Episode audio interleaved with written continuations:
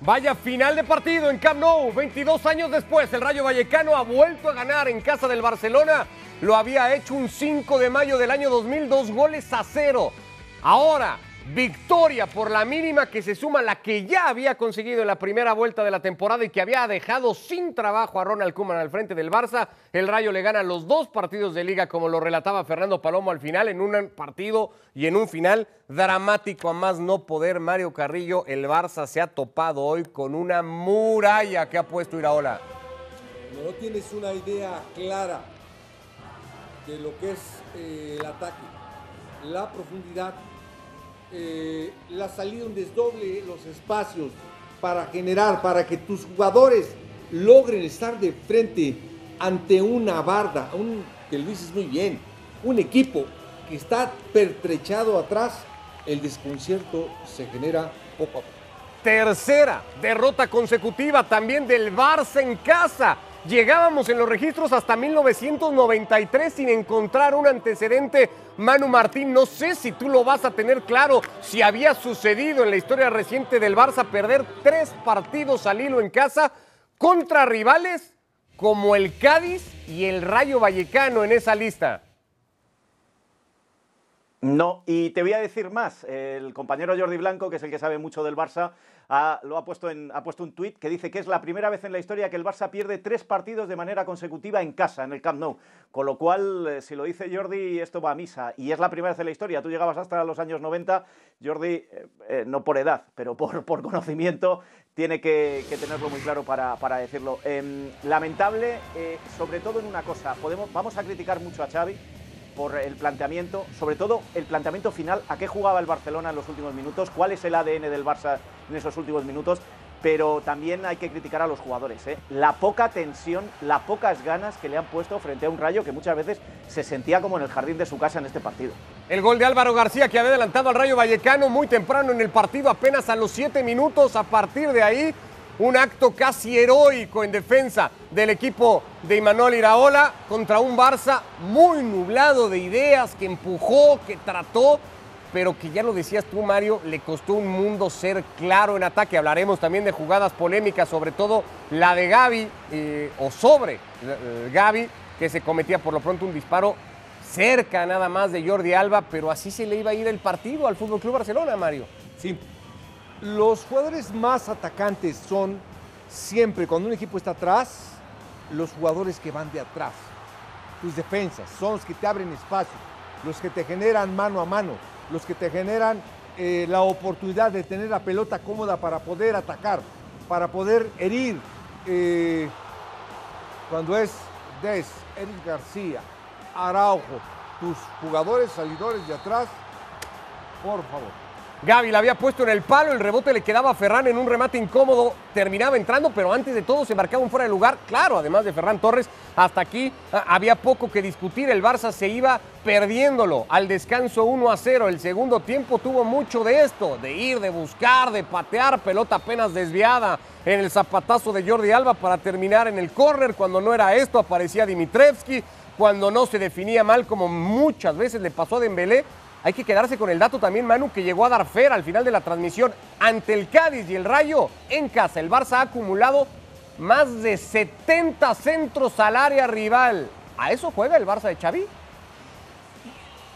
Ese es el ADN, porque si eso es lo que, lo que está sucediendo. No, pero yo quería decir otra cosa. Eh, para todos los que están viendo el resumen y que no hayan visto el partido, eh, que se fijen en un aspecto. La mayoría, por no decir el 90% de las jugadas de peligro que crea el Barcelona vienen de errores defensivos del Rayo Vallecano a la hora de despejar balones. Y qué decir de Dimitrescu. Dimitrescu ha aparecido poco y lo poco que ha aparecido, lo siento mucho por él, pero, pero es que era incapaz de coger un balón, todo lo, todo lo despejaba de puños y ahí el Barça era cuando generaba peligro. Es decir, no creaba en ese ADN Barça de crear fútbol y de crear ocasiones, no lo hemos visto en todo el partido. Y las que ha tenido o han sido errores del Rayo Vallecano o han sido transiciones muy rápidas. Y ojo, que el Rayo en la segunda parte, a la contra, le ha podido hacer daño como en esta ocasión que se va al palo y haberle hecho el, 0 a 2. Al 109 llegaba a eso, se agregaron 11 minutos, se jugaron 13 de reposición, remate de Dembélé en una muy mala salida de Dimitrevski. Sobre la línea casi se salvaba el Rayo Vallecano que termina ganando un partido que lo deja 10 puntos por encima de la zona de descenso, prácticamente salvado, si bien no matemática, pero ya está ahí el equipo de Iraola. El Barça se queda a 15 del Real Madrid con un efecto en la clasificación que le permitiría al equipo de Ancelotti empatar contra el español el próximo fin de semana en casa y coronar su título 35 de liga. Es la primera vez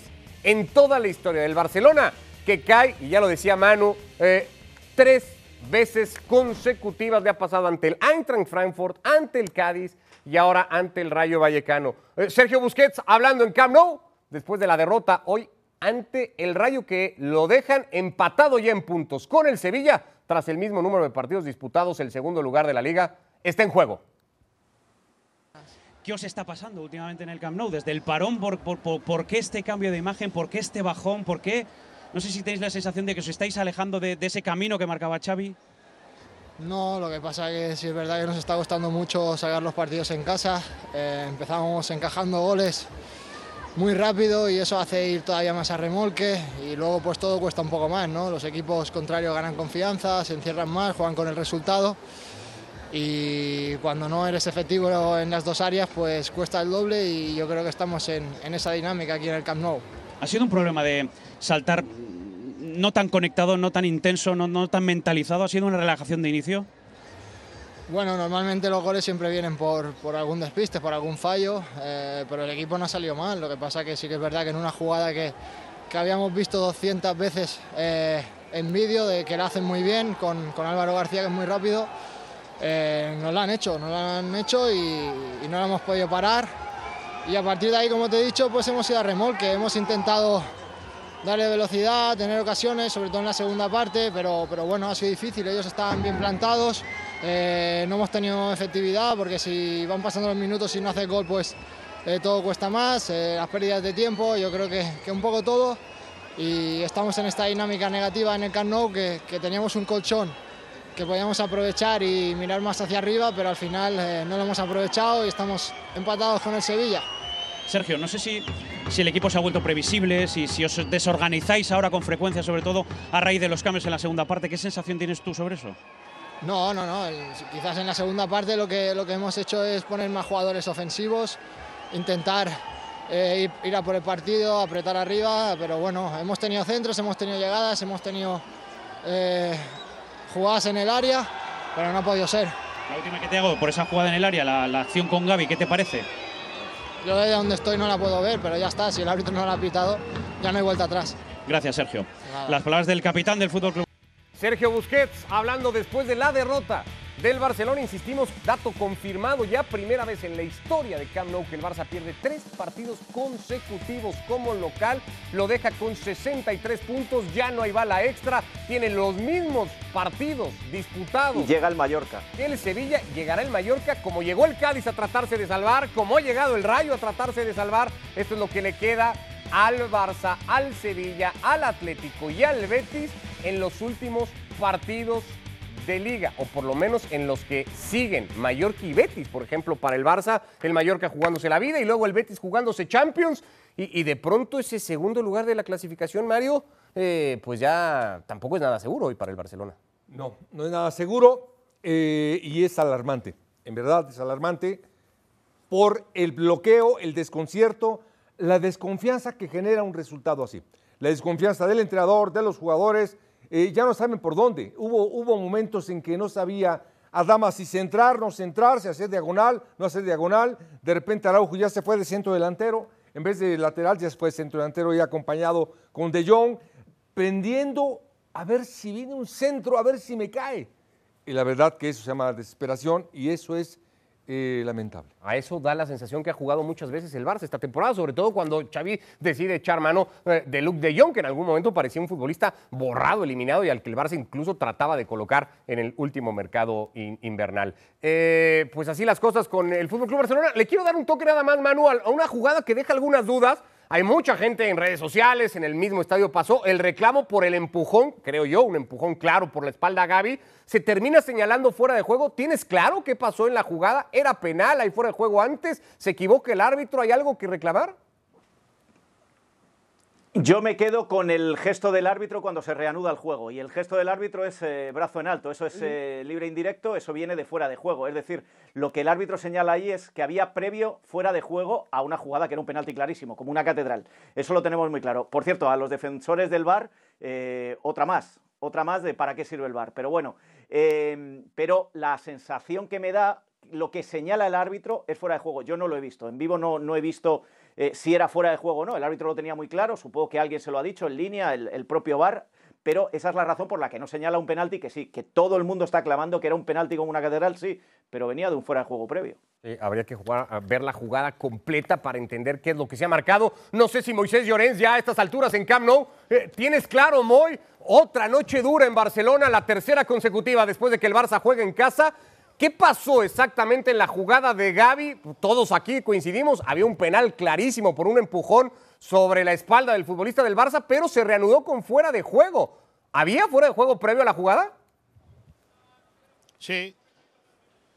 Bueno, eh, la, jugada es muy larga, acaba con el penalti clarísimo sobre Gaby, pero sí que es cierto que el asistente, en cuanto cae el futbolista del Barça y se puede generar la polémica, levanta la banderola y por lo tanto se acaba la acción, anula la acción, anula el posible penalti sobre Gaby y eh, se, arranca la jugada, bueno, pues, pues con pelota para el Rayo Vallecano. Eh, evidentemente, el Camp Nou reacciona con indignación ante la primera reacción del, del árbitro de no señalar penalti y de ni valorar la posibilidad de, que el VAR lo revise, pero claro, está todo anulado. O sea, se ha generado revuelo importante también en el banquillo del Barça con el cuarto árbitro. Eh, ahí se han visto tarjetas amarillas eh, señaladas por el colegiado del partido, pero bueno, al final eh, la acción estaba anulada, está, eh, supongo que el asistente lo habrá visto muy claro, la acción era ilegal y por lo tanto no podía haber penalti puesto que en el arranque había fuera de juego. Eh, Moisés, reportabas tú un poco más de 57 mil aficionados hoy en el partido ante el conjunto del Rayo.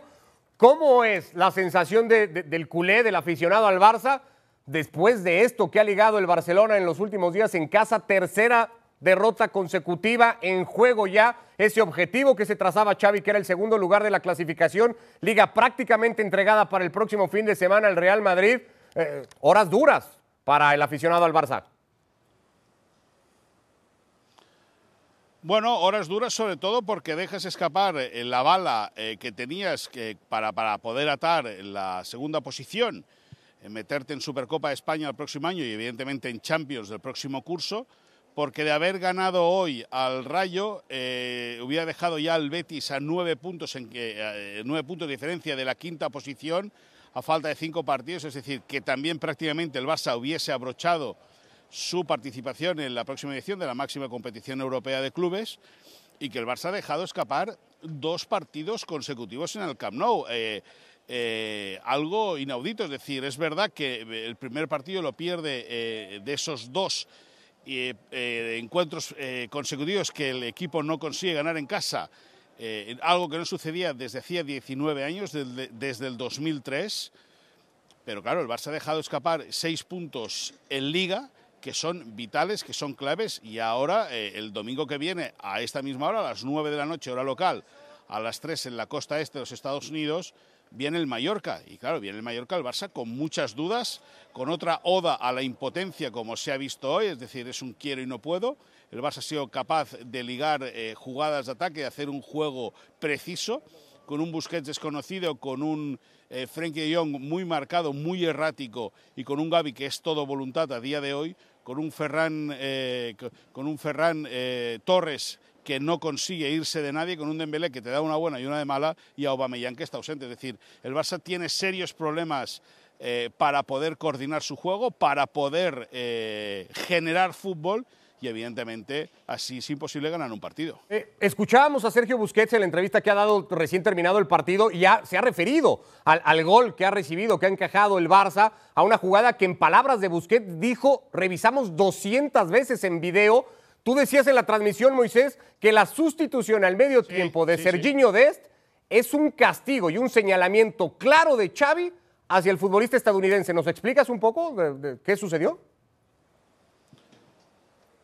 Sí, eh, No, muy sencillo. Eh, han, trabajado mucho en la jugada, tenían controlado que cuando parte desde la derecha el ataque del rayo, eh, Isi Palazón mete la pelota siempre hacia la izquierda para que rompan en ese costado los atacantes del rayo y Serginho Des le ha dado más de un metro al atacante del Álvaro, al atacante del rayo, el, autor del, primer y único gol del partido.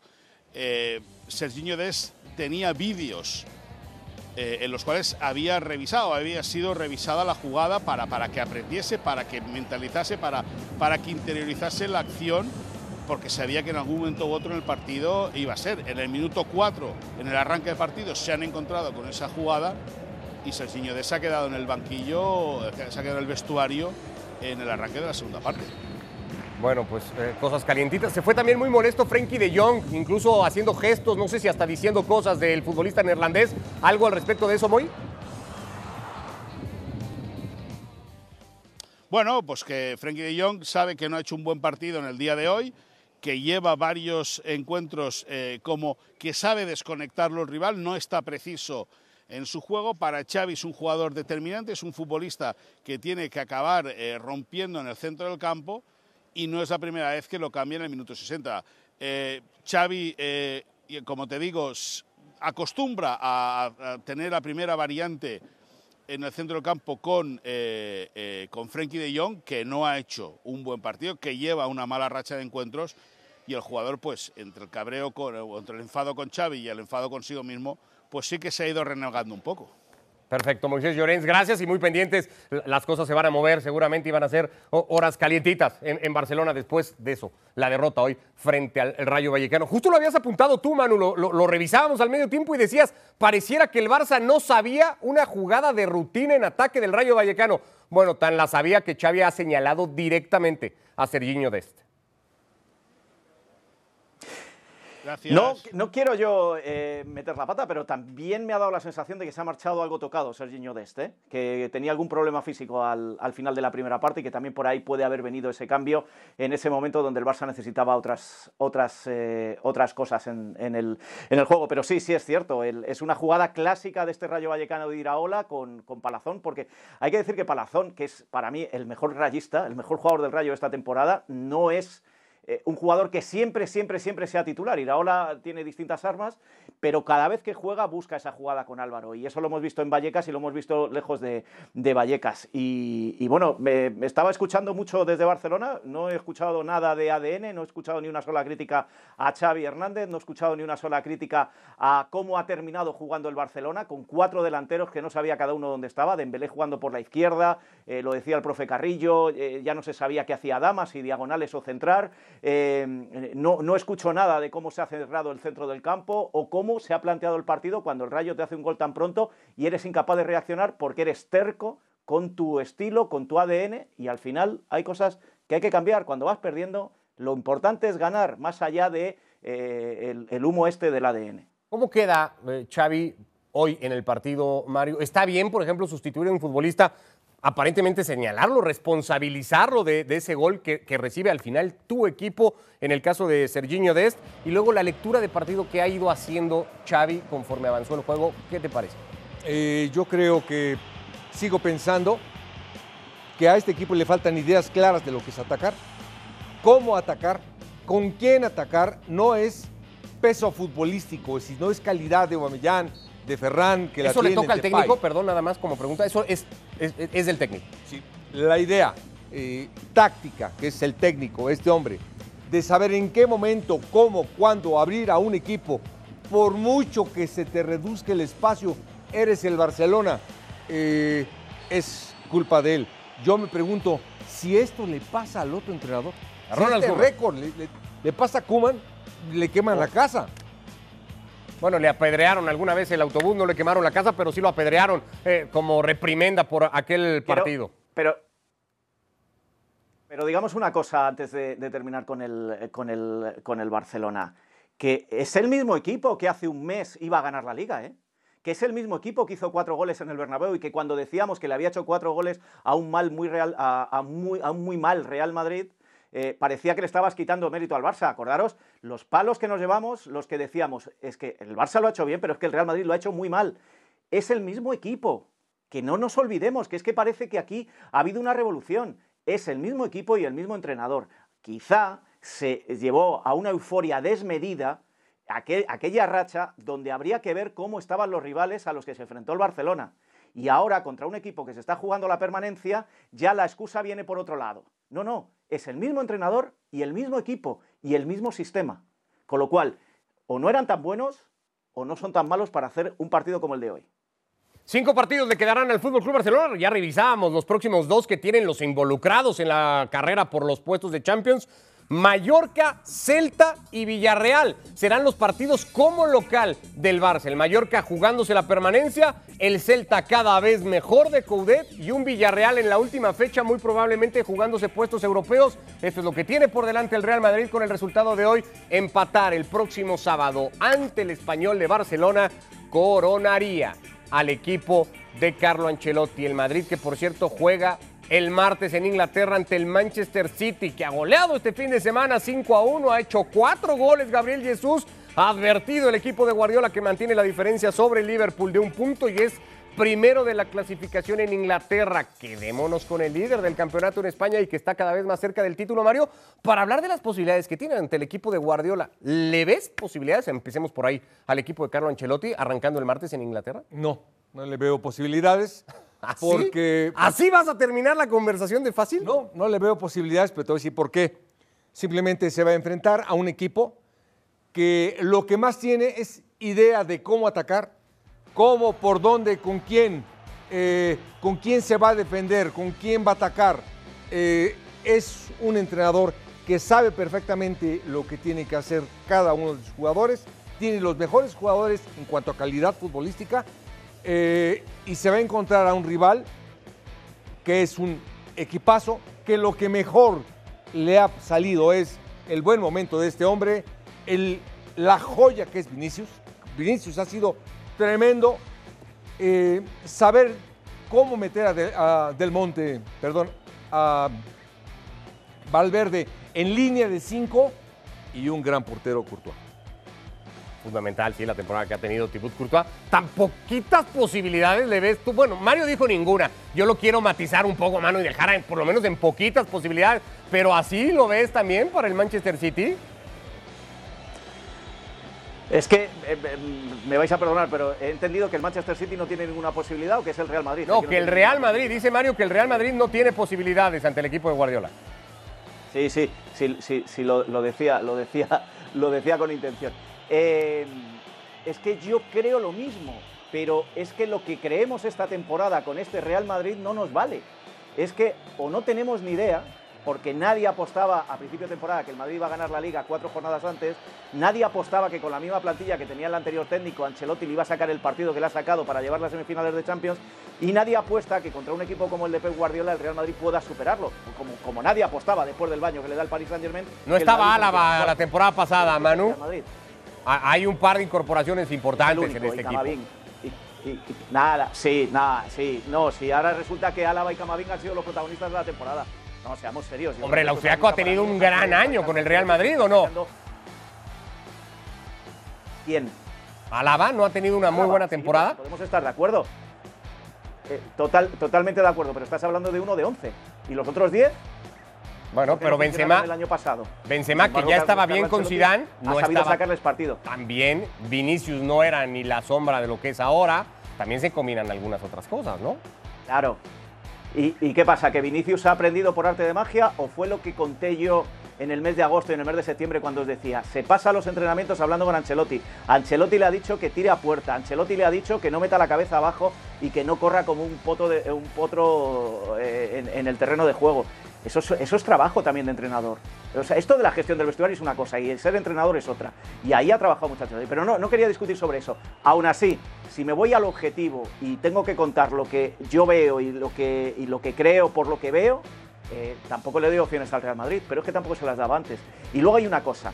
Se habla mucho del descanso que ha tenido el Real Madrid estos cinco días. El equipo Pep Guardiola ayer contra, eh, contra el Watford jugó con los titulares. Jugó con los que se va a ver contra el Real Madrid. Yo soy de los que piensa, porque así me lo enseñaron, que es mejor llegar rodado que llegar descansado. Y es otra de las opciones a las que me agarro para decir que el equipo de, de Pep Guardiola va a ser mejor. Dicho esto, no soy tan, eh, tan contundente como el profe. Eh, cuando hablamos del Real Madrid hablamos de Champions y hablamos de una semifinal y enfrente está Guardiola, yo no me apuesto todo mi dinero, aunque pienso que es favorito el equipo de Pep Guardiola. Ya fue muy superior en una serie entre ambos equipos muy recientemente, el Manchester City. Se jugaban los octavos de final y en otro momento también de uno y de otro. El ESPN Fútbol Index está muy en lo que dicen Mario y Manu, eso también hay que reconocerlo. Veíamos el numerito, 72% de posibilidades para que clasifique eh, el equipo de Guardiola. Más obligado también está Guardiola y su Manchester City en esa eliminatoria que el rey de la competición, 13 veces campeón Real Madrid. No, no, no, no. Ahí yo creo que obligado nada. Nada. No, no está Simplemente, no. No, no, no, porque. Sí, sí está obligado, sí, mucho más que el Madrid, mucho no, no, más. No, no gana desde 2011 el título Guardiola. ¿no? Sí, pero más que obligación, eh, ilusión. De que este hombre tiene que ganar una Champions, la merece, eh, como trabaja, como encara, pero nunca puedes dar por muerto un equipo como Madrid, que tiene un medio campo con, la más experiencia y mejor experiencia del mundo, eh, dos novatos sobresalientes como Valverde y, Vinicius, y un arquero del tamaño de, de Courtois. Es decir, después, la magia que tiene, perdón, magia que tiene Benzema, por favor, no lo puedes descartar. Ustedes dijeron aquí los dos que le ven pocas chances con todos esos argumentos a- al Real Madrid, que, que parecen más Tiene más presión individualidades. que- yo también creería, ¿no, Manu? Guardiola, no solo presión, ahí está una obligación clara de Guardiola Sí. de, de tener que levantar este título. Yo escucho al profe y le escucho como, como experto y como técnico y como sabe lo que se siente en, en la banca. Y sí, estoy de acuerdo en la ilusión y estas cosas. Pero aquí ya estamos hablando de otra cosa cuando hablamos de Guardiola, del City, del negocio y del dinero invertido. Y mm, otro año más sin Champions, eh, eh, pero te digo que tendría esta presión como la tuvo el año pasado en la final, como la tendrá si es que pasa la final y no es el Real Madrid, que todo está por ver. Pero creo que tiene mucha más presión, sí, está muy bien y, y- y es un entrenador con mucha ilusión y mucha capacidad. Pero como no la gane, al día siguiente van a salir dos titulares. ¿Quién la ha ganado la Champions? Y otra vez Guardiola no gana la Champions. Guardiola sin Messi es incapaz de ganar la Champions. Eso es lo que se va a decir. Con lo cual creo que la presión está del lado de Guardiola. Eh, Si ves tan clara la serie entre el City y el Real Madrid a favor de los ingleses, de la de Liverpool y Villarreal, pues ni te pregunto, esa sí ya está, que la gane Klopp por default casi, o cómo está esa. Sí, casi, casi, casi. Eh, la verdad que equipazo Villarreal. Me gusta mucho lo de Unai, mucho, mucho. Pero lo de Klopp y lo de Liverpool es algo sobresaliente, consistente, atacante, eh, dinámico, variantes. Tiene todo este equipo. El Villarreal que ya salió vivo de Turín y salió vivo de Múnich con un Unai Emery que no ha perdido hasta ahora una eliminatoria europea con el Villarreal. Eh, ¿Le puede sacar o hacer cosquillas al Liverpool, Manu? Yo creo que no, y ahí sí que voy a ser más contundente. Y voy a dar una razón, no porque no sea capaz Unai Emery y su equipo, es que Unai Emery y su equipo se han enfrentado a conjuntos donde mandaban más las individualidades que el, que el equipo, porque es un equipo, el Villarreal es un equipo, se va a enfrentar a otro equipo y se va a enfrentar a un equipo mucho más poderoso, mucho más hecho, mucho más creativo, con muchas más opciones, mucha más capacidad. Eh, es decir, si fue capaz de eliminar al Bayern de Múnich y, y a la Juve, yo creo que era por la forma en la que se planteó como bloque, el Villarreal se plantó frente a ellos. Ahora te vas a plantar frente a otro bloque mucho más poderoso que tú y eso es un obstáculo para mí insalvable, pero esto es fútbol. Pues mañana en Fuera del Juego, la previa ya mucho más completa también de lo que se juega esta semana. La ida de las semifinales de la Liga de Campeones de Europa. El martes Manchester City ante el Real Madrid. El miércoles el Liverpool frente al Villarreal. Así llegamos al final del día de hoy. Gracias Mario. Un privilegio estar aquí en esta mesa. Gracias Manu. Un abrazo para los dos. Gracias a Moisés Llorens también que estuvo con nosotros y a Mario también, por supuesto, por la transmisión de esto que ha sido la victoria del Rayo Vallecano sobre el Barça, que liga con su tercera derrota consecutiva en Camp. Gracias, que.